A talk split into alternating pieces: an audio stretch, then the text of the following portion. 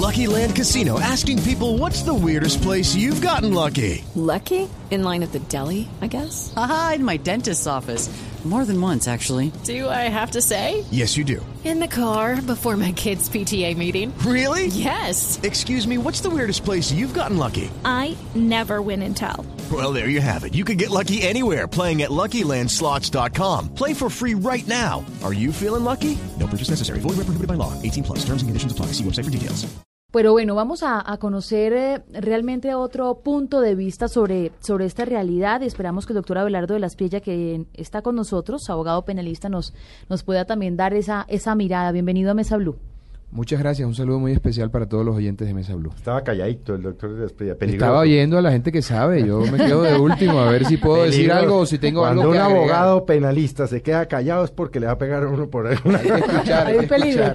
peligro. La subdirectora nos estaba hablando de los testimonios de estos dos padres de Alison Brigitte. Vamos a recordarlos a esta hora de la tarde. Yo pensaba que le iban a retener por lo menos un tiempo por este hecho que hizo, este error que cometió, pero pues le digo al juez que lo piense mejor.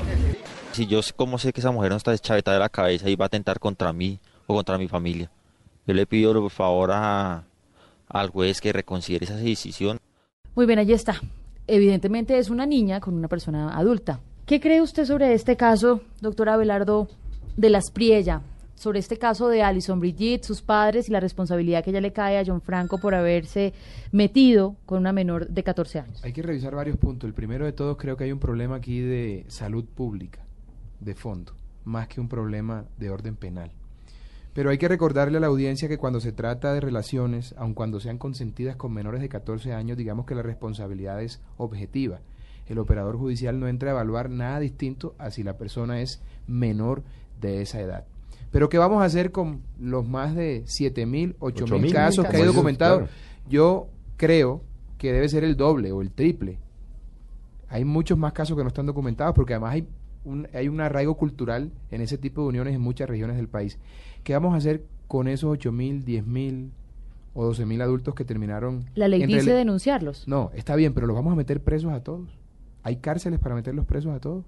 Hay gente de esa que tiene un hogar constituido con su familia, que son buenos esposos, que son buenos padres. Los vamos a meter presos y vamos a dejar a los niños sin sus padres y sin el cariño de su padre. Y O sea, vamos usted a... está planteando el tema de la familia. Por supuesto, pero hay que revisarlo. No voy a defender una postura a otra. Trato de ser lo más ponderado posible, porque creo que hay un problema cultural de fondo y un problema de salud pública que no puede ser visto desde el punto de vista penal.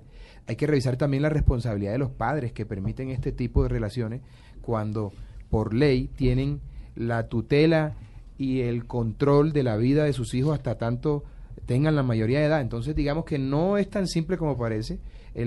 Se plantean varias aristas de un solo problema y me parece que hay que explorar la posibilidad de darle una revisión em, con menos calentura y con más profundidad, no por eh, el- el- los acontecimientos y por la coyuntura, pero vamos a meter preso a toda esa gente y vamos a dejar a los niños sin hogares. Venga, Porque hay una- gente de esa que es mala, que, Claro. que tiene No, relaciones claro. malas y maltratan a las menores, o una mujer mayor que está con un hombre menor y también lo maltrata, qué sé yo, pero de haber relaciones buenas también. Yo le Donde voy a hay hacer una familias pregunta, Pero- pero- pero- una pregunta y- de papá. no, pero mire la cara que hacen los otros Mañana mi hija, mi hija, eh, estoy asumiendo porque es mayor de lo que yo le voy a decir, pero mañana mi hija de 17 años, de 16 años, llega y me cuenta que está embarazada de un muchacho de 14. Y Yo voy donde el doctor Abelardo de la Espía le digo, oiga, mire, la china se acostó con un chino de 14 y está embarazada y los papás del chino van a presentar una denuncia penal. Y usted dice, ah, no, esto es un hecho objetivo, se acostó con un menor, no la puedo defender. No, no, no, no. Yo creo que en ese caso ha- habría pelea porque mencionaste que eran 17 años. Luego entonces también la niña seguiría siendo menor de edad. Si es mayor de edad, había problema porque es objetiva prácticamente la responsabilidad. Se lo explico por esto, porque en otros Es casos... el tema de no. Claro, no, porque es que hay, eh, hay, hay casos en los que hay relaciones que no son consentidas entre adultos. Entonces ahí el juez o el fiscal tiene que entrar a evaluar si hubo fuerza, si hubo un elemento eh, químico que inhibió la voluntad de la persona. Cuando se trata de un menor de 14 años, simplemente se verifica la edad de esa persona. Entonces, allí está la gran diferencia. Y les decía que hay que revisar si, si efectivamente es un problema del el derecho o es un problema de la salud pública. Se los voy a decir por esto, repito, y quiero que quede claro, no estoy diciendo que las niñas menores de 14 años deban tener... Aquí vemos a la subdirectora La subdirectora me quiere caer con un Sí, jazz de que derecha. usted termine para no, no, que no, ella estoy diciendo que hay que revisar el tema de fondo porque algo no está funcionando. La responsabilidad de los padres, la responsabilidad del Estado en campañas que eviten que tipo, ese tipo de cosas ocurran y el tema cultural también.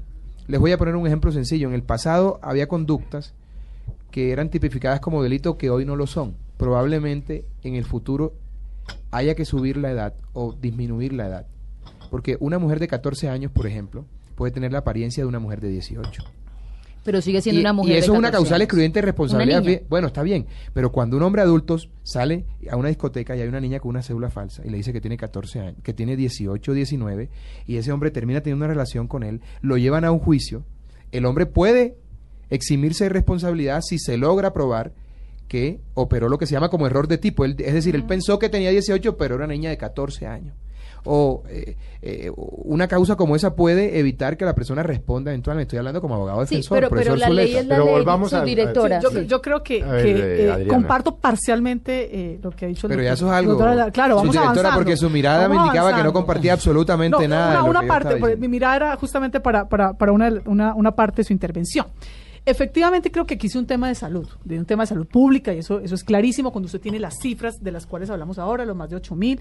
Yo creo que hay unos retos muy fuertes para el, para el gobierno nacional. Hay un COMPES de prevención del embarazo adolescente. Digamos, yo creo que eso está allí, digamos, focalizado, está identificado. Sabemos que es así, que tenemos que educar para que comprendan la sexualidad. Sabemos que el Ministerio de Educación tiene que seguir avanzando en, esa, en, en esas cátedras, esas clases de educación sexual y reproductiva. Digamos, esto vamos allí, vamos encaminados. El Ministerio de Salud tiene unos compromisos. Pero eso no me quita la responsabilidad de que existe un tipo penal y que cualquier persona, ¿sí? mayor de edad que se meta con una menor de 14 años, pues lamentablemente es un delito y tiene que de incurrir en la pena y tiene que de ser debidamente acuerdo, sancionado. estoy de o sea, no puedo decir, esto no puede, no le puedo quitar ni relativizar, No, no, entonces, no. ¿qué voy Estoy de a hacer? Hay, temas de hacinamiento en el país en las cárceles. la ley en entonces, este ¿qué voy momento hay que cumplirla La ley como hay que está, cumplirla como pero está. hay que revisar Pero de fondo la situación, de acuerdo, hay que, que hay una problemática y que tenemos que avanzar en ello. Estamos Pero- de acuerdo, pero no de ninguna manera he Pero no relativizo, aquí. no relativizo no, no, quiero decir que la ley hay que incumplirla. que Lo que quiero decir es que hay que aprovechar que este momento para revisar de fondo la situación y buscar una solución que sea eh, la más adecuada, no solamente para las familias que hoy están constituidas por esa persona, sino también eh, para la aplicación de justicia y para la Claro, institucionalidad, que me parece pero, que es importante. pero eso a futuro. Pero hoy John Franco, por Es ejemplo... que eso le iba a preguntar. no, Por no, no, lo que nada yo que les hacer, hay estoy que cumplir oyendo a la ley. ustedes dos, Hay que cumplir la ley. es decir, a, a Adriana y a Abelardo y obviamente a, a Camilo, mejor dicho, John, John Franco está preso. Hay que cumplir Si la él ley. no puede demostrar que la relación con la niña fue Un error de tipo. a partir del embarazo de la chiquita, Sí, sí, sí, de 360 acuerdo. días Por un en- día. mejor dicho, si él no puede demostrar por un día, está por preso. un día. O eh, que incurrió en un error de tipo, pensando que la niña era mayor de edad o mayor de 14. No, porque él siempre No, ha dicho que siempre sabía ha que dicho no, no, no, Sí, no, sí. está bien, pero en la eventualidad de que no fuera así, estoy pensando como defensor, excúsenme.